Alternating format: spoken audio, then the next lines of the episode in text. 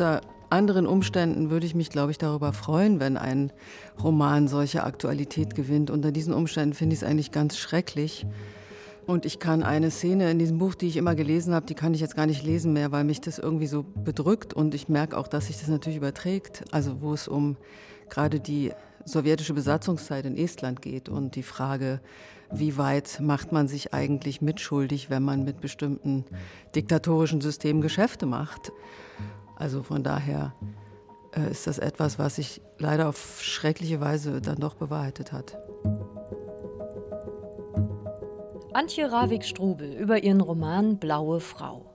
Mit diesem Buch gewann die Potsdamer Schriftstellerin letzten Herbst den Deutschen Buchpreis für die existenzielle Wucht und poetische Präzision, so hieß es in der Begründung, mit der sie die Geschichte einer jungen Tschechin erzählt, die in Finnland Zuflucht sucht.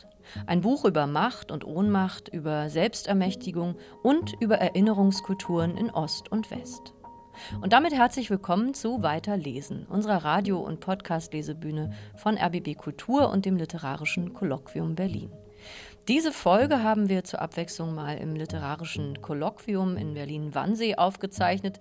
Dort tagten diese Woche internationale Übersetzerinnen und Übersetzer und sie waren dabei, als Thorsten Dönges vom literarischen Kolloquium und ich, Anne-Dore Krohn, mit Antje Ravik-Strubel über ihren Roman gesprochen haben. Ja, ich freue mich sehr, dass wir jetzt Antje Ravik-Strubel zu Gast haben in dieser Folge von Weiterlesen. Thorsten Dönges sitzt hier neben mir, Antje Ravik-Strubel sitzt hier und ich, Anne-Dore Krohn. Wir haben diesmal eine besondere Aufnahmesituation, denn Weiterlesen ist ja eine Kooperation zwischen RBB Kultur und dem Literarischen Kolloquium Berlin.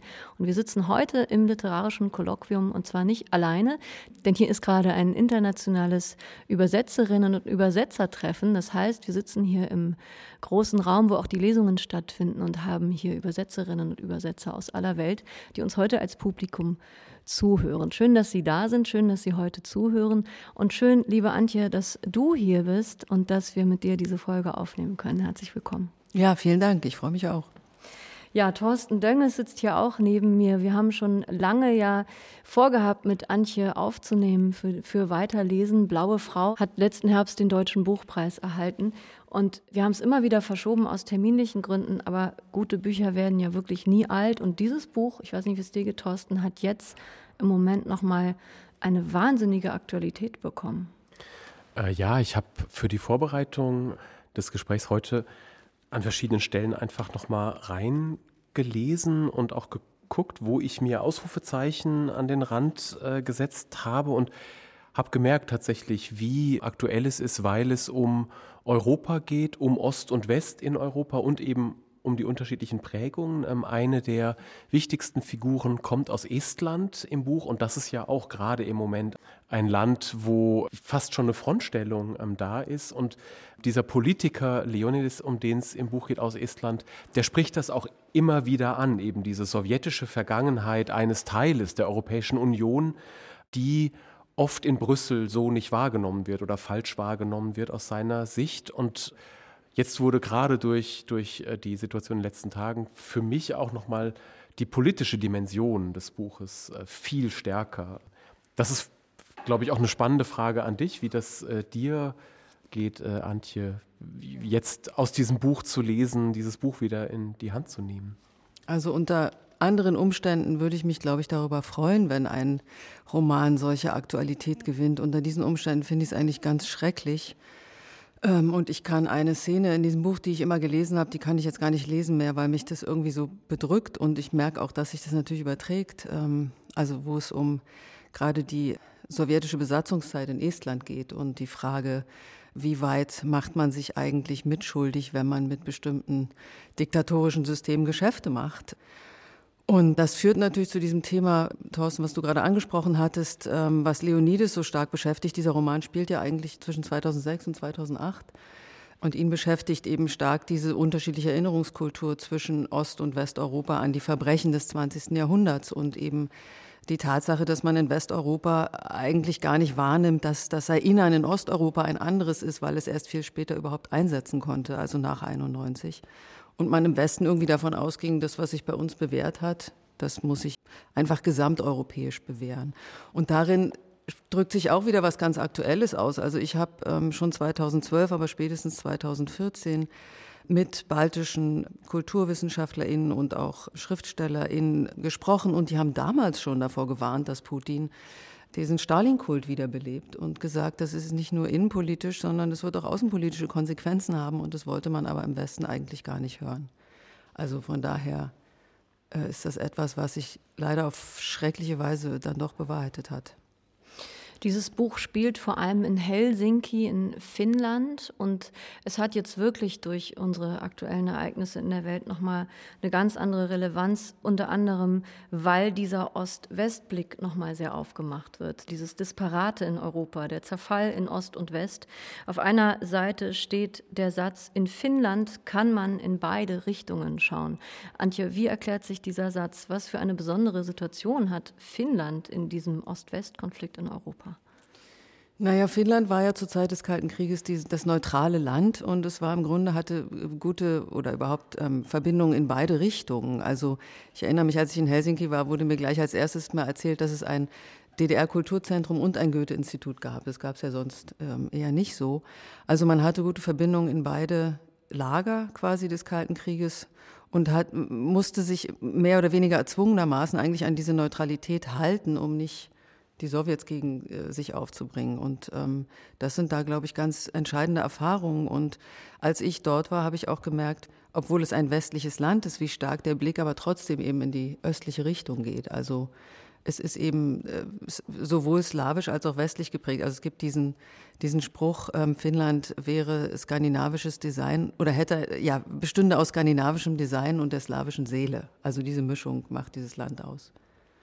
Nun hat ja Finnland eine sehr lange Grenze zu Russland, 1300 Kilometer lang direkte Grenze.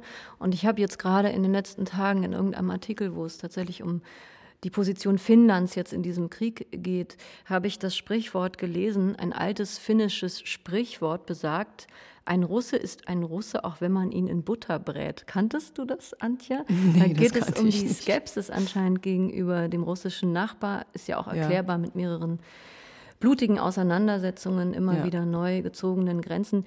Du warst ja selbst dort. Hast du was mitbekommen in der Gegenwart vom Verhältnis äh, von Finnland zum russischen Nachbarn?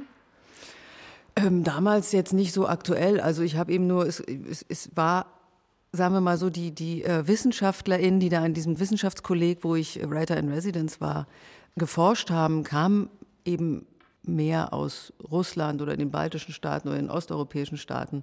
Also die Beziehungen sind da schon noch mal irgendwie enger.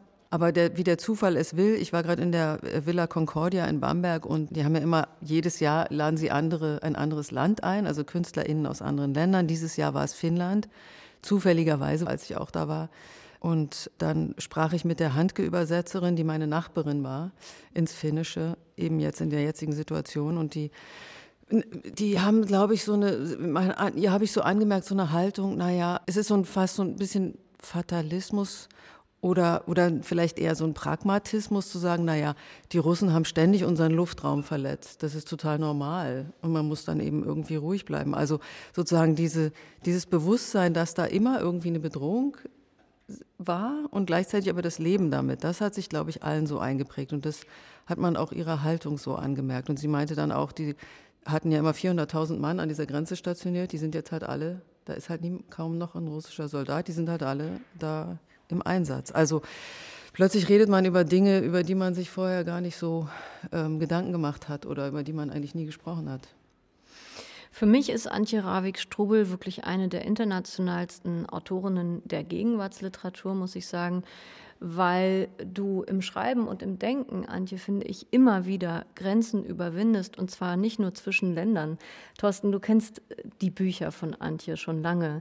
Geht dir das auch so, dass du den Eindruck hast, hier werden einfach Grenzen überschritten zwischen Geschlechtern, zwischen Ländern, die in anderen Büchern nicht so leicht und transparent sind?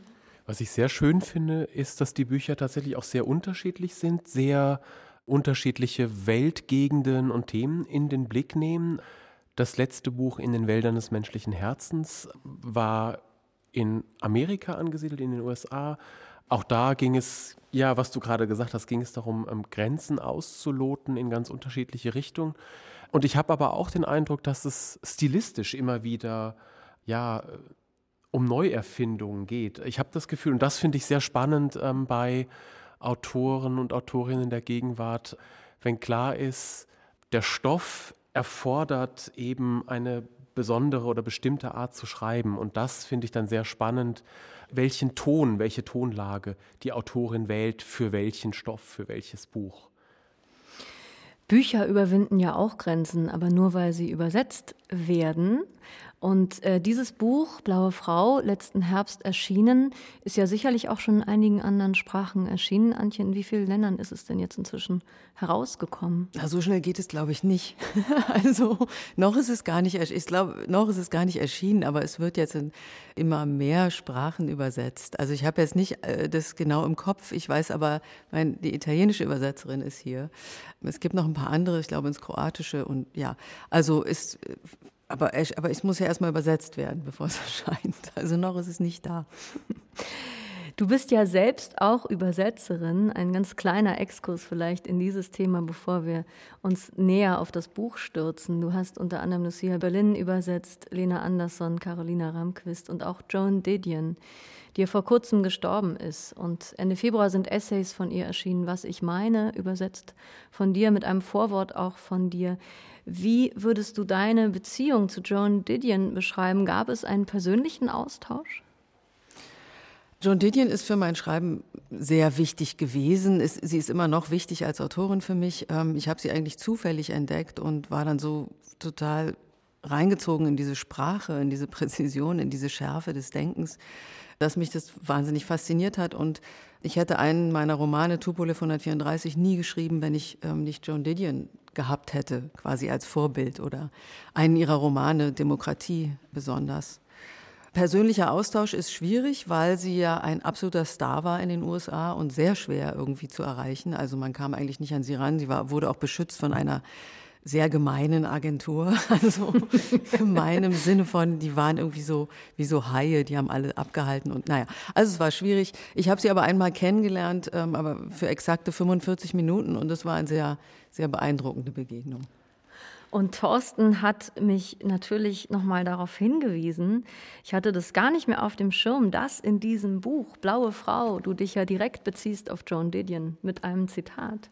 Naja, ich meine, Zitate werden dann besonders wichtig, wenn sie gleich zweimal in einem Buch vorkommen. Und das ist hier der Fall, denn ähm, der Satz, Schriftsteller liefern immer jemanden ans Messer, wird einmal mit eben der Quelle Joan Didion zitiert und dann ganz am Ende des Buchs, also nochmal mit der besonderen Gewichtung äh, eben nochmal. Und ja, dann streiche ich mir sowas an. Wie erklärt sich denn dieses Zitat? Schriftsteller liefern immer jemand ans Messer. Ein tolles Zitat. Dass du die Figuren preisgibst oder Menschen, die, von denen du inspiriert wurdest? Was, was, wie verstehst du diesen Satz? Ja, na, also Joan Didion äh, äußert diesen Satz im Zusammenhang dessen, dass sie von sich immer gesagt hat, sie ist so klein und unscheinbar, dass die Leute, wenn, wenn sie irgendwo in der Gruppe zusammensteht, dass die Leute vergessen, dass sie da ist. Und dann fangen sie an zu reden, also quasi ohne aufzupassen, was sie sagen. Und Joan Didion war jemand, die sehr genau aufgepasst hat, was jemand sagt und wie jemand es sagt. Und ähm, hat dann natürlich mitgeschrieben und diese Leute quasi ans Messer geliefert, also indem sie sie entblößt hat. Und in Blaue Frau beziehe ich das eigentlich darauf, dass Adina, der eine Vergewaltigung widerfährt und die versucht, diesen Vergewaltiger eventuell anzuzeigen oder vor Gericht zu bringen, was nicht so richtig gelingen will, der keine Gerechtigkeit widerfährt, dass dann wenigstens das Buch so eine Art literarische oder poetische Gerechtigkeit liefern kann. Also ich liefere, indem ich dieses Buch schreibe, den Täter ans Messer. Adina ist die Hauptfigur, eben schon von dir genannt. Die Bücher von Antje Ravik-Strubel spielen selten nur an einem Ort. Meistens sind die Protagonisten und Protagonistinnen Reisende, wie Antje Ravik-Strubel selbst auch. Du bist viel gereist, hast unter anderem auch eine Gebrauchsanweisung für Schweden geschrieben, für mhm. Brandenburg, hast mhm. in New York gelebt. Und in diesem Buch ist es auch so, Adina ist in Tschechien geboren, ist über Umwege über Deutschland dann irgendwann nach Finnland gekommen. Also es geht auch um das Überschreiten von Grenzen, um das Losgehen. In Helsinki ist sie aber nicht nur aus Freude am Losgehen und Weggehen, sondern auch, weil sie Zuflucht sucht. Was erhofft sie sich dort zu finden? Ich vermute mal, dass sie das gar nicht so genau weiß. Also ihre Entwicklung wird ja knallhart unterbrochen. Also sie geht erst mal los mit diesem Ziel, irgendwie die Welt zu entdecken. Also sie will weg aus diesem kleinen, langweiligen äh, Urlaubsort, geht nach Berlin, um da Deutsch zu lernen oder ihr Deutsch zu verbessern und dann vielleicht zu studieren und ja, was zu erleben und irgendwie rauszukommen aus dieser Enge und macht dann ein Praktikum in der Uckermark und dadurch, dass ihr dort, ja, dass, dass sie dann vergewaltigt wird, ähm, wird im Grunde alles das, was sie vorhatte, von einem Tag auf den anderen zunichte. Alle Pläne werden zunichte. Sie kann eigentlich nur von dort weggehen und den einzigen Plan, den sie hat, ist, sie muss nach Norden, weil es, da ist es dunkel. Und wo es dunkel ist, da sieht sie niemand. Also im Grunde hat sie, weiß ich nicht, sie hat gar nichts vor. Sie strandet im Grunde in, in, in diesem Helsinki. Das ist mehr oder weniger Zufall, weil sie dann auf dieser Irrfahrt von einem ähm, Pärchen mitgenommen wird, die an den Polarkreis wollen. Also es widerfährt ihr eigentlich eher, dass sie dahin, als dass sie das selber vorhatte. Ganz irre fand ich, wie man in dieses Buch hineingezogen wird, Thorsten. Mir ging es so, ich bin dieser Frau sehr, sehr nahe gekommen, schon sehr schnell am Anfang. Man erlebt sie, wie sie in ihrer kleinen Wohnung in Helsinki ist. Sie beschreibt sehr genau die Gegenstände und man weiß zu diesem Zeitpunkt noch gar nicht, was ist ihr eigentlich widerfahren. Aber man ist unheimlich nah an ihr dran und merkt, da ist irgendwas im Argen, irgendwas ist ihr widerfahren. Wie ging es dir mit dieser Figur? wenn ich vorhin gesagt habe, dass die Bücher sehr unterschiedlich sind, dann gibt es doch etwas Verbindendes und das ist, wie innere Landschaften und äußere Landschaften sich ineinander spiegeln oder sich aufeinander beziehen. Das war im letzten Buch schon sehr, sehr stark, fand ich, also in den Wäldern des menschlichen Herzens. Und das ist jetzt auch wieder so. Also das sind zum einen tatsächlich topografische Landschaften, also die kommt aus einem kleinen Dorf äh, auf der tschechischen Seite des Riesengebirges. Und wie diese Gegend ja beschrieben wird, ist toll, genauso aber auch wie äh, Finnland und Helsinki als Stadtlandschaft beschrieben wird, genauso eben auch die Uckermark. Und das ist das, was du vielleicht auch in dieser Wohnung, wo sie ist, wiederfindest, wo wirklich sehr genau das Äußere beschrieben wird und wir damit auch in die Figur reingucken können. Und das finde ich sehr, sehr gut, wie das ähm, immer wieder gelingt und wir eben beide Facetten sehen können dadurch. Ich denke ganz oft, wenn ich Antje Ravik Strubel lese, dass die Figuren so unglaublich lebendig sind. Die Figuren, die ich in deinen Büchern lese, bei denen habe ich immer das Gefühl, die sind wirklich aus Fleisch und Blut. Und sie scheinen auch so eine Art Eigenleben zu entwickeln. Der Adina ist man vielleicht schon mal begegnet in einem früheren Buch von Antje Ravik Strubel. Und da war sie aber noch ein Kind, ich glaube zehn, elf, zwölf Jahre alt. Wie sehr hat dich diese Figur begleitet durch deine schriftstellerische Laufbahn und warum hast du entschieden, dass du sie nochmal wieder aufgreifst und ihr einen ganzen Roman widmest? Ja, ich fand, das ist ein Episodenroman, wo Adina auftaucht und ich fand, die Episode ist zu klein für sie. Also sie war als Figur spannender als die paar Seiten, die ich da für sie hatte. Die saß mir immer noch so im Hinterkopf. Also die ist ein bisschen verloren da als letzter Teenager dieses Dorfes und gleichzeitig hat sie aber so ein widerständigen Kern, dann ist sie irgendwie ein bisschen versponnen. Also sich der, der letzte Mohikaner als Chatname in diesem Chatroom, wo sie ihre einzigen Freunde hat, zu nennen, also fand ich irgendwie eine gute Idee von ihr. Ja, also ich, irgendwie mochte ich die und irgendwie tat mir auch so ein bisschen leid, dass die da eben noch in diesem Bergdorf hängt und eigentlich mal was erleben sollte und das bot sich dann an. Also ich habe jetzt nicht ständig über sie nachgedacht, aber als ich wusste, ich habe jetzt jetzt ist der Moment gekommen, wo ich eigentlich einen neuen Roman anfangen kann kam sie mir wieder in den Kopf und ich wollte wissen, ja, was macht die jetzt mit 20 oder Anfang 20? Dieser Episodenroman hieß Unter Schnee. Und jetzt ist Adina eben die Hauptfigur in Blaue Frau. Sie trifft in Helsinki einen Mann namens Leonides. Und bei dem kann sie sich ein bisschen ausruhen. Er ist Professor und er ist ganz stark vom europäischen Gedanken getrieben. Wie bist du an diesen Professor, an diesen Leonides geraten als Figur?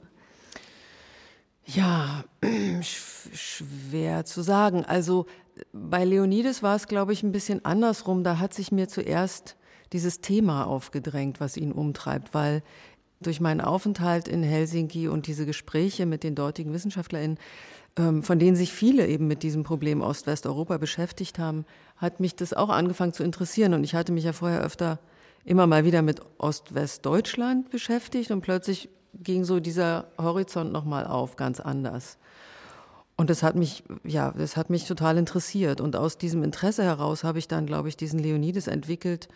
Und da spielen die Gespräche mit verschiedenen Leuten einfach eine Rolle. Also es gibt da jetzt keine Vorbildfigur als solches, aber es gibt so verschiedene Momente mit bestimmten Menschen, die da diese Figur ergeben. Da lässt sich vielleicht noch ergänzen, dass es im Roman ich sag mal, mindestens zwei Stränge gibt. Einer ist eben die Geschichte von Adina, die wir in Helsinki treffen, mit der wir dann eben durch ihr Leben gehen. Und ein anderer Strang ist die Begegnung ja, einer Ich-Erzählerin, die Schriftstellerin ist äh, und deren Ich vielleicht relativ nah ist, mit den Aufenthalten eben auch in diesem Wissenschaftskolleg in Helsinki an der Autorin. Und das fand ich äh, sehr, sehr schön. Dieses Ich trifft eben diese blaue Frau, über die wir bestimmt gleich noch sprechen werden. Aber dann gibt es eben auch die Passagen, was ich eigentlich am stärksten fand, weil da auch die meisten Ausrufezeichen bei mir im, im Buch sind, wo diese Stränge dann zusammenkommen und wo dann ähm, sich plötzlich eben diese Geschichten miteinander vermischen und wo dann auch gar nicht mehr so klar ist, wo fängt die Fiktion an, wo, wo beginnt dann die Recherche, wo fließen diese, diese Geschichten ineinander. Und das ja, man entwickelt ja auch so ein detektivisches Gespür manchmal beim Lesen und das fand ich dann toll, da einfach ganz nah auch tatsächlich am, ja, am Entstehungsprozess des Buches dran zu sein und zu sehen, wie, wie es gemacht ist tatsächlich, wie wichtig auch tatsächlich das Nachdenken übers Schreiben für das Buch ist. Ja, das stimmt. Also das ist unbedingt eine der großen Qualitäten dieses Romans und auch der Spannungselemente, wie du gerade gesagt hast, Thorsten, dass immer wieder eingestreut diese Begegnungen mit der blauen Frau am Hafen in Helsinki immer wieder auftauchen. Und natürlich ist das auch ein großer Reflexionsraum über das Schreiben selbst. Wie ist es denn dazu gekommen, Antje Ravik-Strubel, dass diese Figur ja fast mythische Figur dieser blauen Frau, von der man gar nicht wirklich weiß, ist die jetzt eingebildet, sitzt die da wirklich am Hafen, dass die immer wieder auftaucht. Wie hat die es ins Buch geschafft? Die ist einfach aufgetaucht. Also, nein, ich finde das ja schön, diese Beobachtung mit diesem, mit dem Spiel und der Frage, was ist Fiktion und was ist keine Fiktion. Das durchzieht mein Schreiben, glaube ich, auch, weil es mich selber immer begeistert. Also zu fragen, wer bin ich, wenn ich ich sage? Und schon, und erst recht, wer bin ich, wenn ich ich sage im Schreiben? Und ähm, ich bin sehr nah an dem Ich, was ich in Helsinki war, in meinem Buch dran, weil ich in diesen Seglerhafen ging und dort diese Blaufrau traf. So steht es auch im Buch. Ich bin aber auch Leonides begegnet und so einfach ist es dann nicht mehr, weil Leonides ist dann eben nochmal anders fiktiv. Ja, also diese kleinen ähm, Momente des Spiels sind mir schon auch sehr wichtig beim Schreiben. Aber die blaue Frau tauchte auf und fing an mit mir zu reden. Wenn ich es jetzt so sage, die ist ja nicht als Person aufgetaucht, sondern das sind eher, es ist eher eine Stimme, die hieß aber von Anfang an Blaufrau. Und ich schrieb das dann so auf, das wurden dann poetische Fragmente und irgendwann war mir klar, ich das gehört zwangsläufig in diese Geschichte über Adina. Also ich brauche diese Reflexionsebene. Ich muss über das Erzählen nachdenken können. Ich mu muss auch über meine Position zu dem, äh, was ich da erzähle, zu dem Stoff nachdenken können. Also ich kann diese, diese große auch europäische Geschichte nicht ohne meinen Bezug dazu erzählen. Und die Möglichkeit habe ich dann, indem ich mit der blauen Frau eben oder sie mit mir diese Gespräche führt. Wobei die auch nicht so einfach ist. Die entzieht sich ja auch ständig. Oder verweigert sich. sich. Ja, und sie, äh, sie es hat auch so ein retardierendes Moment. An einer Stelle heißt es, wenn die blaue Frau auftaucht, muss die Erzählung innehalten. Also die blaue Frau, die ist auch sehr autonom und äh, die nimmt dann, übernimmt dann auch sozusagen die Hoheit. Ja, absolut. Also die hat sehr die Hoheit. Wenn die auftaucht, dann muss man irgendwie, dann geht es nur so, wie sie das vor. Also sie gibt den Ton vor. Genau. Und wie Thorsten Dünge schon gesagt hat, man hat auf jeden Fall detektivische Momente, wenn die Ich-Erzählerin an diesen Stellen zum Beispiel beschreibt, dass sie einen Roman namens Tupolev 134 geschrieben hat, den auch Antje Ravik-Strubel geschrieben hat. Also es gibt da auf jeden Fall autofiktionale Elemente, die sich da immer wieder mit hineinziehen in diese Passagen. Wir kommen jetzt zur ersten Lesung aus dem Roman Blaue Frau und da sind wir in Helsinki. Adina trifft Leonides bei ihm in der Wohnung und das ist für mich eine wunderbare Szene, die zeigt, wie lebendig diese Figuren sind. Das ist tatsächlich eine Szene, wo ich mir ganz, ganz viel angestrichen habe. Da sind bei mir ganz viele Ausrufezeichen am Rand. Die Wege waren schlammig, als sie zu ihm fuhr. Der geschmolzene Nachtfrost verwandelte die Schlaglöcher in tiefe Pfützen. Im Zug suchte sie sich einen Platz am Fenster und schaute hinaus auf die wässrige, nebelgraue Stadt, auf den Schotter, der ringsum aufgeschüttet war, um das Wasser zurückzuhalten. Sie stemmte sich der Fahrtrichtung entgegen, als könnte sie sich so doch noch von ihrem Vorhaben abbringen. Aber sie hatte sich das Wasser zum Vorbild genommen. Wasser kam immer durch, nichts hielt es auf. Komm rein, du musst durchgefroren sein. Er lotste sie durch den Flur, als handelte es sich um ein schwieriges Manöver. Es war ein weißer Flur, alles war weiß, die Wände, die Lampen, die Kommode, die Dielen glänzten. Sie wollte sich bücken, um die Boots auszuziehen. Ihre Mutter hätte es nie erlaubt, mit Straßenschuhen durch die Wohnung zu gehen. Aber der Flur bot keinen Abstellplatz für Schuhe. Die Dielen machten nicht den Eindruck, als wären sie jemals in etwas so ordinärem wie Straßenschuhen betreten worden. Straßenschuhe kamen in diesem Universum nicht vor. Leonides trug weiche schwarze Mokassins. Er machte keine Anstalten, sich um ihre Schuhe zu kümmern, also behielt sie sie an. Am Ende des Flurs hing ein Plakat, das mit dem Gemälde einer Heuernte für eine Ausstellung nationaler Kunst im Athenäum warb. Außer dem Plakat und seinem Mantel an der Garderobe gab es nichts Persönliches, keinen Hinweis auf den, der hier wohnte. Seine Weltläufigkeit schien für Privates keinen Platz zu lassen.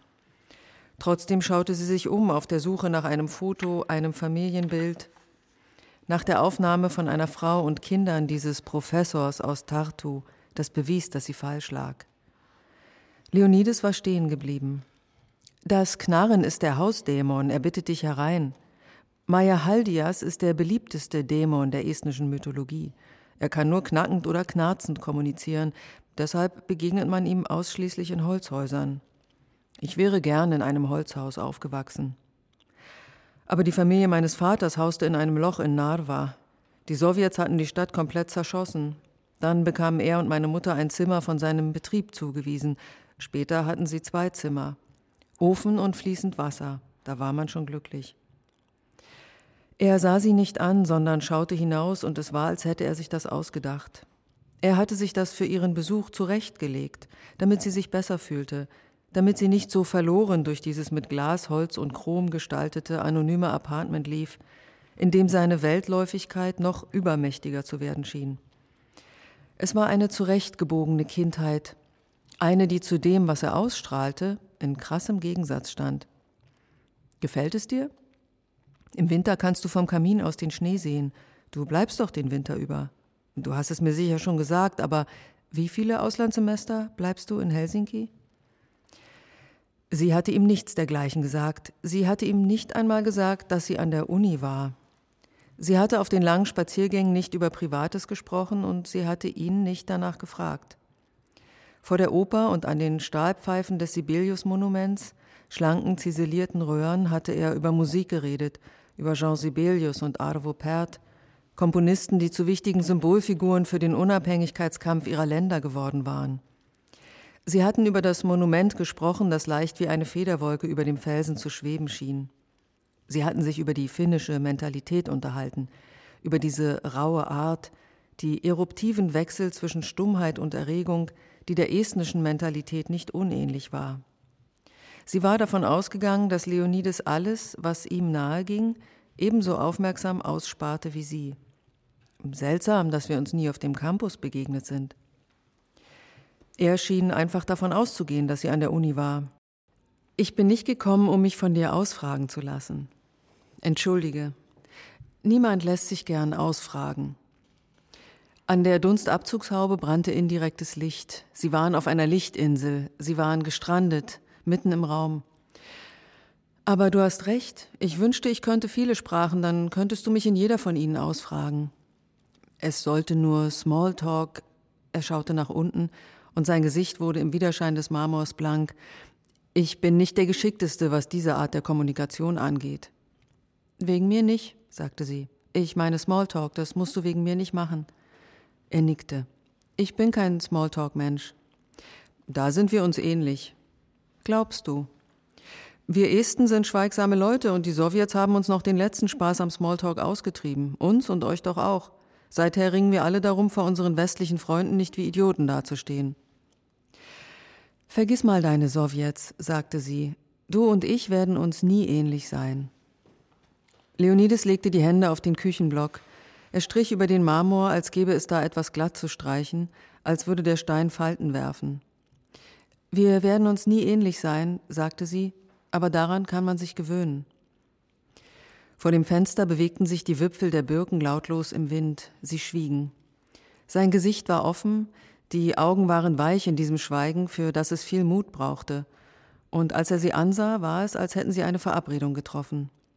Möchtest du was trinken? fragte er unvermittelt. Tee, Wein? Er drehte sich um, öffnete einen Hängeschrank und nahm eine Büchse heraus. Ich weiß nicht einmal, was du um diese Uhrzeit gerne hättest. Leonides stand mit dem Rücken zu ihr. Deshalb sah er nicht, wie ihr die Tränen kamen. Es geschah ohne Vorwarnung. Die Tränen stiegen einfach über den Rand und liefen ihr über die Wangen. In der Küche war es warm, das gedimmte Licht, der eindunkelnde Himmel vor dem Fenster, die Schale mit Obst auf der Anrichte, die Behutsamkeit, mit der er die Teebüchse in der Hand hielt. Die Behutsamkeit drang durch wie das Wasser auf den Wegen draußen, dabei hatte er nur eine einfache Frage gestellt. Und sie wollte nichts lieber, als in dieser Küche zu sein, um diese Uhrzeit oder eine andere. Am Abend vor ihrer ersten gemeinsamen Nacht. Leo, mein Lee, im lindgrünen Pullover, der im Umdrehen zu ihr sagte, für Cognac finde ich es noch etwas früh. Ja, vielen Dank, Antje Ravik-Strubel, für diesen Auszug aus Blaue Frau. Wir haben jetzt hier Adina ein bisschen kennengelernt und ihren Liebhaber Leonides. Adina ist ja nun nicht der einzige Name, den sie trägt. In diesem Roman hat diese Figur mehrere Namen, und zwar die verschiedenen Erlebniswelten dieser Frau spiegeln sich auch in verschiedenen Namen wider. Sie wird auch Nina genannt und Sala. Wie kam es zu dieser Aufspaltung von verschiedenen Namen? Das entwickelte sich einfach mit dem Text. Also, dass sie Nina genannt wird, hat ja damit zu tun, das ist ja eine, eine total krasse Zuschreibung und eigentlich auch ein Übergriff. Hat ja damit zu tun, dass äh, Johann Manfred Bengel, dieser Typ in der Uckermark, der sie dann vergewaltigt, sie einfach mal irgendwie als Nina bezeichnet, weil er ähm, sie einfach als Russin wahrnimmt, auch wenn sie eigentlich aus Tschechien kommt. Also es ist ihm eigentlich so relativ egal. Russland, Tschechien ist eh alles dasselbe, so ungefähr. Also das ist irgendwie ein heftiger Übergriff von ihm und ähm, Sala ist der Kosename, den Leonides für sie hat.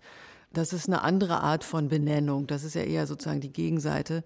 Aber es geht eben im Roman insgesamt sehr viel um äh, die Frage, wie nehmen wir einander wahr, wie werden wir wahrgenommen, wer nimmt wen wahr und oder wie wird auch über andere gesprochen. Also es hat auch etwas mit natürlich Machtverhältnissen zu tun, die sich über diese Wahrnehmung oft ausdrücken. Und das macht zum Teil auch wütend, so ging es mir, dass äh, man die Geschichte von ihr liest und natürlich unglaublich aktiviert ist und einfach auch wahnsinnig wütend darüber ist, was ihr widerfahren ist und dass dieser Bengel, von dem du gerade gesprochen hast, dass der unbescholten durch die Welt läuft. Wie ging es dir damit, Thorsten? Na, ähm, die beiden verbringen ja einige Zeit miteinander, Adina und Leonidas, und nachdem sie von ihm weggeht, sagt sie an einer anderen Stelle zu einer Frau, mit der sie sich berät, ob sie jetzt Anzeige erstatten soll oder nicht, dass ähm, eigentlich Leonidas etwas hätte mitbekommen müssen von ihrer Situation. Also dass er hätte spüren müssen, irgendwie hätte mitkriegen müssen, dass mit ihr was nicht stimmt, dass sie traumatisiert ist, dass sie weggerannt ist nach einer Vergewaltigung. Und das hat er eben nicht mitgekriegt. Und das hat schon was wahrscheinlich mit seiner Persönlichkeit, seinem Temperament, seinen fixen Ideen zu tun, um die er sich kümmert, wo er auch ganz Feuer und Flamme ist, aber da bleibt dann eben relativ wenig Empathie oder wenig überhaupt Möglichkeit, äh, was mitzukriegen, was andere beschäftigt und sei es nun die ähm, Frau, die ihm da am nächsten ist. Und das ist schon beklemmend, also dass er das einfach gar nicht sieht oder wahrnehmen kann, was sie sich eigentlich gewünscht hätte. Kann man sagen, er steht auch stellvertretend für eine Gesellschaft oder für manche Teile der Gesellschaft, die die Augen verschließen vor mhm. Offensichtlichem? Ja, auch, ähm, also ich habe mich ja sowieso im Laufe des äh, Schreibens am Roman immer wieder gefragt, wie reagieren wir eigentlich, also wir als Einzelne, wir als Gesellschaft und wir im, auch im juristischen Sinne auf Vorfälle wie Vergewaltigung oder sexualisierten Missbrauch. Und da gibt es natürlich unterschiedliche Mechanismen, die aber schon sehr eingeübt sind, also schon lange eingeübt sind und die auch relativ gut funktionieren. Und deswegen ähm, ist ein großes Problem, das Frauen dann haben, eben, dass ihnen nicht geglaubt wird oder dass es überhaupt gar nicht erst wahrgenommen wird. Und Leonidas ist in, insofern, das ist schon eher ein, ein tragischer Fall eigentlich. Also der setzt sich für Menschenrechte ein und hat diese großen Visionen und kann das aber gar nicht, selbst wenn er vielleicht eine, eine, Vermutung hat oder eine Ahnung, weil mit Adina ein bisschen was merkwürdig ist, kann es gar nicht an sich ranlassen. Der könnte es gar nicht, glaube ich, aushalten, diesen Gedanken, dass dieser Frau, die ihm so nahe ist, sowas passiert ist. Und es gibt ja einen Moment, wo er vielleicht so eine Ahnung haben könnte und findet dann eher die Erklärung, naja, aber äh, das ist wahrscheinlich, der Grund liegt darin, dass sie in dieser Wendezeit, in dieser Umbruchszeit aufgewachsen ist, hat wahrscheinlich damit zu tun. Also lieber eine andere Erklärung finden als das Schreckliche irgendwie zugeben oder zulassen. Ja, und es gibt so verschiedene Figuren in diesem Buch, die auf unterschiedliche Weise eben reagieren. Und das, die leichtere Reaktion ist immer, es wegzuerklären oder nicht wahrnehmen zu wollen. Ich weiß, dass du viele Jahre an diesem Roman gearbeitet hast. Ich glaube acht Jahre und dazwischen erschien aber noch in den Wäldern des menschlichen Herzens. Also die ist ein anderes Buch quasi noch dazwischen geraten. Und dazwischen geriet dann auch die MeToo-Debatte. Also die ging ja erst los, nachdem du mit dem Buch schon angefangen hast. Hat dich das in irgendeiner Form noch beflügelt, das Buch mhm. weiterzuschreiben? Ja, ich war schon ganz froh, weil also am Anfang nicht, dass ich jetzt die erste wäre, die darüber schreibt oder spricht, aber es war ja doch nicht wirklich äh, also die Häufigkeit, in der sexualisierter Missbrauch vorkommt, war nicht wirklich Thema, war nicht wirklich Teil einer gesellschaftlichen Debatte. Und als dann 2017, glaube ich, kam MeToo auf, das hat mein Schreiben ein bisschen eingeholt und ich dachte dann, na, das ist doch irgendwie genau richtig, dass da endlich mal irgendwie das zu Wort kommt und darüber gesprochen wird und es irgendwie ein Bewusstsein ähm, dafür gibt, dass man wahrscheinlich auch mal was tun müsste. Ich war sehr gespannt darauf, wie du diese Gewalterfahrung dann beschreibst, was für eine Sprache du dann dafür findest, weil das stelle ich mir sehr, sehr schwierig vor, sehr schwer vor. Ähm, wie schreibt man über so eine Gewalterfahrung? Und ähm, ja, im Laufe des Romans dachte ich jetzt, irgendwann kommt es, irgendwann kommt es, irgendwann kommt die Szene, wo beschrieben wird, was genau ihr widerfahren ist. Und die Szene kommt auch und ich war sehr beeindruckt über die Sprache, über die dichte Sprache, über die zum Teil auch elliptische Sprache, die bewusst Bestimmtes auslässt, anderes aber benennt. Wie schwer ist es dir gefallen, für diese Erfahrung einer Vergewaltigung eine literarische Sprache zu finden, mit der du dann zufrieden warst? Naja, also du meinst wahrscheinlich diese Kühlschrankszene, weil ich habe die, die Vergewaltigung selber kommt ja gar nicht wirklich zur Sprache. Das war mir auch sehr wichtig, weil das wusste ich eigentlich relativ früh, dass ich auf keinen Fall diese Gewalt nochmal erzählen will, weil die sieht man ja ohnehin ständig oder häufig. Also das wollte ich nicht erzählen, aber damit hatte ich ja hatte ich natürlich ein Problem und dies auch wieder das Problem der Glaubwürdigkeit. Also ich konnte natürlich kein Buch über sexuellen Missbrauch schreiben und ein Problem von Glaubwürdigkeit haben, weil das sowieso schon so ein großes Problem ist. Dann musste ich irgendwie einen Weg finden, so viel davon zu schildern oder auf so eine Weise zu schildern, dass klar ist, das ist wirklich passiert, das hat sie sich nicht eingebildet. Und dann fand ich, als ich bei meinen Recherchen auf diese Methode dann die Frauen zur Einschüchterung in Kühlschränke zu sperren, was ich in irgendeinem, irgendwelchen Gerichtsprotokollen gelesen habe, was ich so furchtbar fand, dachte ich, okay, dann nehme ich das, was, also was nochmal auch jenseits unserer Vorstellungskraft liegt und beschreibe diesen Moment aber aus Adinas Perspektive, also aus so einer Innenwelt und auch noch aus so einer, da ist ja auch noch so viel Kraft drin, also sich zu wehren, in diesem Kühlschrank zu sein. Dann beschreibe ich das als einziges und lasse alles andere weg und zeige eigentlich nur die Wirkung, die das dann hat. Das ist viel stärker als jetzt die Sache selber zu schreiben. Beim Lesen dachte ich auch, ähm, oh, wie wird sie es schaffen, dass so ein Thema, das so aufgeladen ist, also das ist ja ein Buch gegen toxische Männlichkeit, ein Buch, das aufklärt, ähm, auch äh, ein Buch über Misogynie. Wie wird sie es schaffen, dass es nicht zum Manifest wird? Weil ich kann mir vorstellen, wenn man mit diesem Anspruch und diesem Thema losschreibt, dass das einem passieren kann, dass man einen Roman zum Manifest werden lässt. Es ist überhaupt gar nicht passiert. Es ist ganz und gar literarisch, ganz und gar poetisch. Aber musstest du da beim Schreiben zum Teil dich selber am Riemen reißen, damit es nicht zum Manifest wird? ja, also das Buch hat auch so lange gedauert, weil ich es mindestens ein Jahr, kann sogar sein anderthalb Jahre zur Seite gelegt habe, das Manuskript. Zum Teil auch dachte, dass ich kann da nicht weiterschreiben oder ich weiß nicht, ob es jemals fertig wird. Und das liegt daran, dass natürlich, also im Zuge meiner Recherchen war ich irgendwann eben auch so aufgebracht, dass es eben eher zu einem politischen Text wurde oder eben fast Manifest hätte werden können. Das, dazu bin ich dann aber zu sehr, das merke ich ja. Also in dem Moment funktioniert natürlich der Text nicht mehr. Dann klappert die Sprache und es stimmt alles nicht. Und dann muss ich entweder irgendwie demonstrieren gehen oder äh, mir was anderes überlegen, aber ich kann eben keinen literarischen Text schreiben. Deswegen lag dieser Text so lange, bis ich mich ein bisschen wieder mit Zeit oder mit Hilfe der Zeit ein bisschen abgekühlt hatte und dann tatsächlich wieder in die Sprache einsteigen kann. Und Schreiben funktioniert überhaupt nur, wenn die Sprache mich mitnimmt. Und ähm, je weniger ich dann will und je weniger die Sprache ich sozusagen darf oder weniger, je mehr ich die Sprache zulasse, umso besser wird dann letztendlich der Text. Und das ist eben gerade nicht das Schreiben eines Manifests. Es ist ja auch eine ganz gute Lösung, das auf Figuren aufzuteilen im Buch. Also die im Buch, die wahrscheinlich am ehesten Manifeste schreiben würde, ist Christina, eine ja. weitere Figur, die wir äh, jetzt noch gar nicht besprochen haben. Und das ist, finde ich, neben der Kühlschrankszene auch äh, sehr gut gemacht, weil es diese ähm, Szenen gibt, wo ähm, Adina merkt, dieser Christina kann oder will sie sich anvertrauen und Christina ist Aktivistin, ist äh, Abgeordnete im finnischen Parlament und die klopft sie so ab auf diese ähm, Ereignisse und will wissen, was ist da passiert, wie viel kann Adina auch darüber erzählen und da sind wir eben dabei. Und so wird das eben rekonstruiert in dieser, genau, in diesem elliptischen, in dem, was eben Adina erzählen kann. Und es gibt dann diese eine Stelle, wo sie halt sagen kann, wie lange es gedauert hat. Wir erfahren gar nicht, was in dieser Zeit passiert ist, aber wo der Versuch unternommen wird, das zu rekonstruieren für Christina, die dann eben überlegt, ja, wie würde denn jetzt ein Gericht damit umgehen, mit, mit den Informationen, die wir kriegen können. Und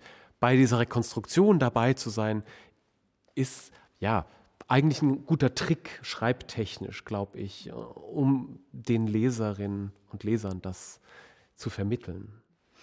Es spitzt sich dann ja auch zu, gegen Ende des Romans gibt es nochmal eine Konfrontation von der Hauptfigur mit ihrem Peiniger. Und das ist eine Szene, die wir jetzt noch hören, ein weiterer Auszug aus dem Roman. Ja, genau. Aber es gibt am Ende auch noch eine Begegnung mit Herrn Bengel, ähm, die, die ich jetzt vorlesen wollte, ist ein bisschen, findet ein bisschen früher statt und erzählt davon, warum Adina letztendlich Leonides wieder verlassen muss, also warum diese vorsichtige Liebesgeschichte sich nicht wirklich erfüllen kann. Und das ist auf einem Empfang in Helsinki. Die Schnapsflasche ist zu einem Viertel geleert. Viru Valge steht in weißer Schrift auf blauem Grund. Darunter streckt die Frau, die ins Signalhorn stößt, das Horn in die Höhe in Richtung Flaschenhals. Das ist der Himmel. Der Schnaps in der Flasche ist farblos, astreiner estnischer Wodka, Cleansing, hat Leonides gesagt, wenn du ihn wie Medizin einnimmst. Jetzt ist er dunkel wie die Küche, beinahe schwarz. Sie trinkt noch einen Schluck. Er kann ihr nichts anhaben. Draußen ist Nacht und Viru ist unübersetzbar, ein Eigenname von der gleichen Transparenz wie die Flüssigkeit, und wenn sie diese Flüssigkeit trinkt und der Schnaps durch ihre Adern rinnt, wird sie ebenfalls transparent. Sie wird durchsichtig werden. Durchsichtig ist eine Form des Unsichtbarseins. Sie trinkt. Das ist die Nahrung. Auf das Flachdach gegenüber trommelt Regen, schwarze, lautlose Rinnsale spült das Licht der Peitschenlampen die Tapete hinab. Sie kann sich nicht erinnern, wann es angefangen hat. Vielleicht regnet es schon lange. Es regnet, seit sie an der Tür war. Das Klingeln an der Tür muss das Geräusch des einsetzenden Regens übertönt haben. Der Mann, der im Treppenhaus stand, war ein Fremder. Er war ein Nachbar, der den Hausaufgang bewacht, damit sich niemand belästigt fühlt, keiner gestört wird in diesem Plattenbau, in den die Menschen nach Büroschluss zurückkehren. Die Stimme auf der Treppe war die eines Unbekannten. Es war nicht die Stimme des Mannes, der Leonides angesprochen hatte auf dem Empfang im Schloss. Es war nicht der, der zu Leonides gesagt hatte, Mein Freund, Sie haben ganz Russland gegen sich. Dieser Empfang, der in einem prächtigen Saal mit Kronleuchtern und Ölgemälden und langen, reich gedeckten Tafeln stattfand, Anfang September, als überall Bouquets aus frischen Blumen standen, an einem Abend vor kaum einer Woche. Nicht einmal eine Woche ist es her, seit sie Leonides verlassen hat. Sag das nicht, Sala. Wie kannst du sowas einfach so sagen? Warum fragst du nicht, wie ich sowas tun kann? Eine schwarze Limousine hatte sie abgeholt. Sie hatte vor dem Haus gehalten und ein Nachbar kam auf die Straße gerannt, den Rasierschaum noch am Kinn, um das prachtvolle Auto aus der Nähe zu sehen. Der Chauffeur, der ausgestiegen war, trug eine elegante Uniform. Sonne glänzte auf dem schwarzen Lack seiner Schuhe. Hatte geglänzt. Plusquamperfekt. Vollendete Zeit vollendet aber nicht makellos, die Zeit hat sich bloß erledigt. Sie ist abgeschlossen, für immer vorbei. Dabei ist es nicht lange her, ein paar Tage. Der September fing gerade erst an. Der September dieses Jahres, nicht des letzten. Ein Septemberanfang, der jetzt in eine menschenleere Monatsmitte übergegangen ist, in der es nur sie gibt und die Spinnen im Balkonregal. Leonides hätte das nie zugelassen. Er hätte das nicht erlaubt. Wäre es nach ihm gegangen, wäre sie immer noch dort im Apartment, das bezahlt wird von der Universität. Sie säße am Kamin oder an der Kücheninsel aus Marmor, wo sie besonders gern am Morgen im ersten Licht gesessen hat. Aber es geht nicht länger nach ihm. Die Limousine hatte sie zum Rathaus gebracht in diesem schon verlöschenden Sommer. Der Wind hatte schon einen eisigen Kern, aber auf der Freitreppe wärmte die Sonne, die Kleider leuchteten, Sprachen schwirrten um sie herum, und Leonides zu Ehren trug sie ebenfalls ein Kleid, ihr einziges aus einem Secondhand, das von einer berühmten Designerin stammte. Die Teilnehmer der Tagung kamen aus ganz Europa. Leonides sollte in seiner Sektion die Keynote Speech halten, aber erst am nächsten Tag. Der Empfang war eine Gelegenheit, zusammen auszugehen. Vielleicht würde nach dem Essen sogar getanzt, hatte er zu ihr gesagt, weil er bis zum Schluss fürchtete, sie könnte doch noch einen Rückzieher machen. Leo, mein Lee, mit seiner Strahlkraft und einem Selbstvertrauen, das von einer bruchlosen Karriere kam. Er war der Gesandte einer jungen Republik, was ihn zusätzlich beflügelte, und da ging auch sie beschwingt die Stufen hinauf. In der Schlange vor der Garderobe tauchte eine Aktivistin auf, eine von vielen, mit denen Leonides ständig in Kontakt stand. Sie war lebhaft, sprach schnell und schien sich als einzige nicht an den Dresscode zu halten. Statt Abendgarderobe trug sie Jeans und ein eng anliegendes weißes Hemd, unter dem gebräunte Haut zu sehen war. Da sind sie wieder alle, die Retter der Welt, jeder mit dem erhebenden Gefühl, der Wichtigste zu sein. Was für ein Jahrmarkt der Eitelkeiten. Ich freue mich auch, dich zu sehen, Christina. Im Gedränge war Adina einen Schritt zurückgeblieben und er drehte sich zu ihr um. Mit Christina habe ich mal jede Menge in Gang gesetzt. Wir haben uns bemüht, sagte Christina. Wir haben viele Stempel auf viele Dokumente geknallt. Wir haben einiges abgestempelt. Und was kommt dabei heraus? Abende wie dieser, ein Schaulaufen, für das sich alle wahnsinnig aufbrezeln. Du hast auch nicht am Spiegel vorbeigeschaut. Typisch, macht die schlechtesten Komplimente und kriegt trotzdem die schönsten Frauen. Leonides lachte. Seit sich deine Interessen verlagert haben, Christina, gibt es niemanden mehr, der mich auf meine Fehler aufmerksam macht. Christina schien eine der Frauen zu sein, die ihm gefielen, was nicht schlimm war, dachte Adina, sie gefiel ihr auch. Sie fühlte sich leicht.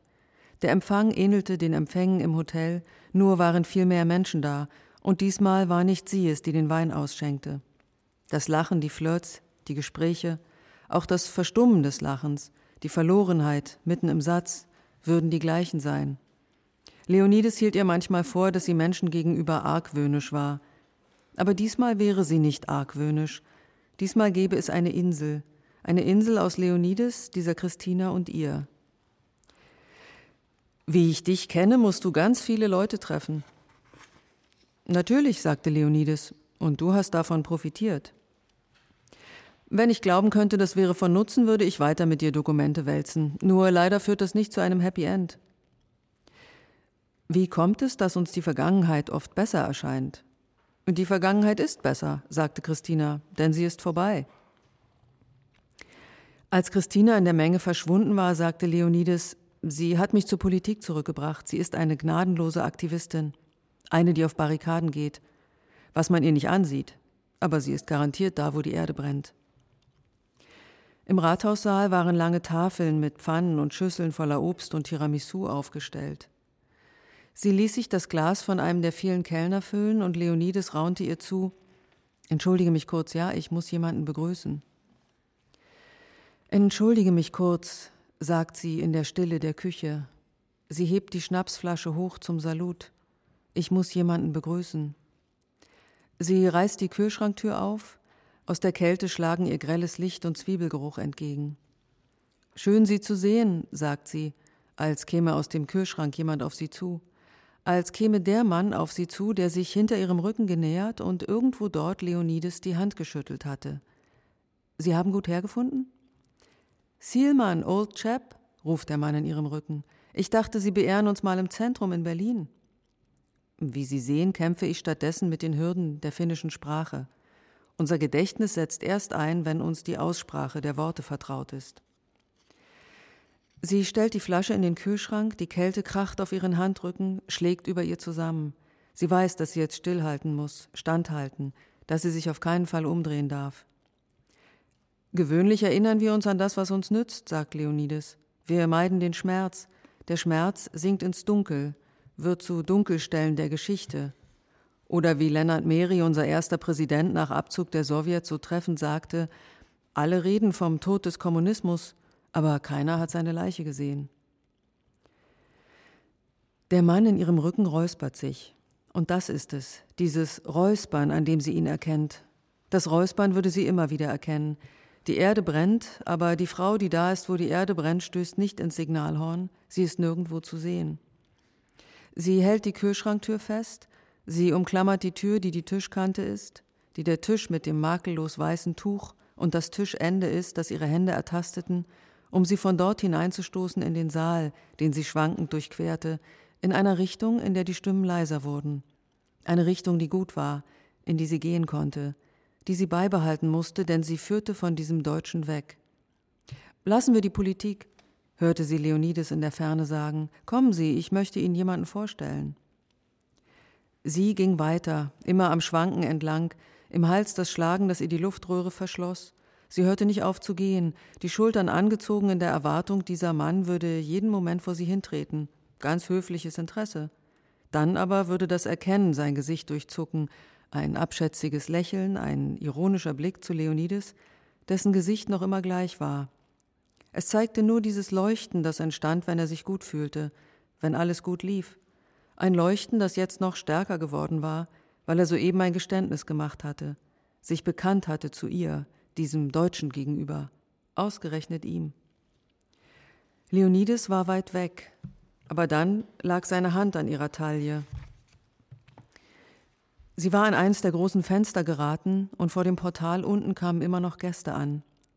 Sie spürte seine Hand, ihren leichten Druck und schaffte es nicht, den Kopf zu heben. Sala, sagte Leonides leise, nicht jetzt, er ist ein wichtiger Multiplikator. Das ist das letzte Wort, das sie ihn sagen hört. Multiplikator. Vielen Dank, Antje Ravik-Strobel, für diese Lesung aus Blaue Frau. Eine sehr eindringliche, eingängliche Szene, die für mich auch ganz wunderbar zeigt, wie über die Sprache etwas hergestellt wird. Sie sieht ihn nicht, sie hört ihn nur.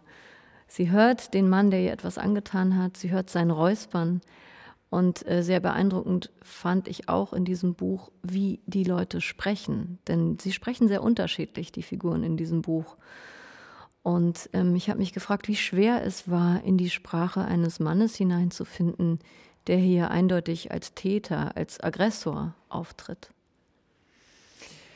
Ja, also Figuren entstehen für mich eigentlich immer über die Art, wie sie sprechen. Also ich kann mir die jetzt nicht ich stelle mir die selten leibhaftig vor, sondern ich höre sie meistens. Vielleicht kommt es auch deswegen so, dass Adina ihn vor allem hört. Also bei mir funktionieren Figuren über das, was sie sagen. Und ja, mit Bengel war das so, also ich war ganz froh, als ich den Namen hatte, weil das dieser Bengel ist ja auch so eine, zeigt auch so eine Bagatellisierung dieser Tat, ja. Wir bagatellisieren das ja auch immer gerne. Als ich den Namen hatte, kam er mir schon etwas näher. Also der muss mir auch irgendwie nah sein, sonst kann ich ihn nicht schreiben. Das klingt zwar ein bisschen merkwürdig, aber es ist natürlich, ich beschäftige mich ja auch mit dem. Und ich hatte dann, als ich diese, diese Macke hatte, der sagt immer so nett, so nett oder so schön, so schön. Und als ich so diese Eigenart hatte, dann kriegte ich ihn mehr zu fassen. Und einiges von dem, was er sagt, sind dann Sachen, die ich tatsächlich gehört habe. Und aus dieser Sammlung habe ich mir dann diese Figur im Grunde zusammenfantasiert. Also es gibt eine Szene, die ich jetzt äh, nicht lesen kann, aber die in der Uckermark spielt, äh, wo es so deftige Gelage veranstaltet werden. Und da sagt er Sachen, die sind fast ausschließlich O-Töne. Dafür musste ich dann diese O-Töne, die ich da hatte, sogar noch ein bisschen runterdimmen, damit es glaubhaft wird. Ja, und also daraus entsteht dann für mich dieser Johann Manfred Bengel. Sonst, also ich hätte mir den jetzt nicht quasi erstmal so überlegen können, wie ist der drauf, was macht der so und so, sondern wie spricht der? Und dann dann entsteht die Figur. Das wird ja sicherlich für die Übersetzerinnen und Übersetzer dann nochmal ein spannendes Thema, wie man diese verschiedenen Sprechweisen der Figuren in andere Sprachen überträgt. Wir nehmen heute auf diese Folge von Weiterlesen im Literarischen Kolloquium Berlin und zwar vor internationalen Übersetzerinnen und Übersetzern, die uns heute hier zuhören. Vielen Dank, dass Sie da waren. Vielen Dank, Antje Ravik-Strobel, für dieses Gespräch und vielen Dank, Thorsten Dönges, dass du auch dabei warst. Vielen Dank an dich, liebe Anne-Dore, fürs Moderieren. Ja, ich bedanke mich auch. Es war ein schönes Gespräch. Danke. Dankeschön.